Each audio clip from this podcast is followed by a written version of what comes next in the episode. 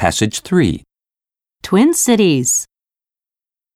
If you travel much by car, you may notice that the formerly dull signs that state, Welcome to such and such a place, are livelier than they used to be. Almost everywhere you go, you will now see an added line, twinned with, followed by an exotic and unpronounceable name.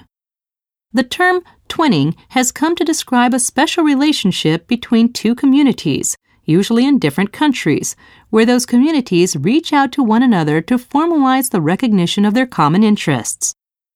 Twinning arrangements came about during a resurgence of social activity in Europe when people would seek to interact with one another and restore friendships following the tedium of post war rationing and restrictions.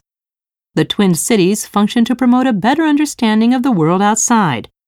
The idea rapidly spread throughout Europe, then the United States, where they became known as sister cities and later became a worldwide phenomenon.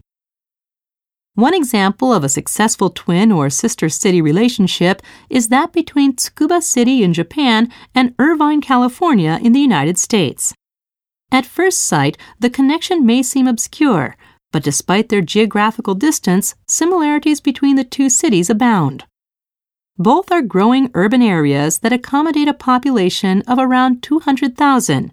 Both are places where young people flock to work in research and development, and both are located about an hour from a major metropolis Tokyo for Tsukuba and Los Angeles for Irvine.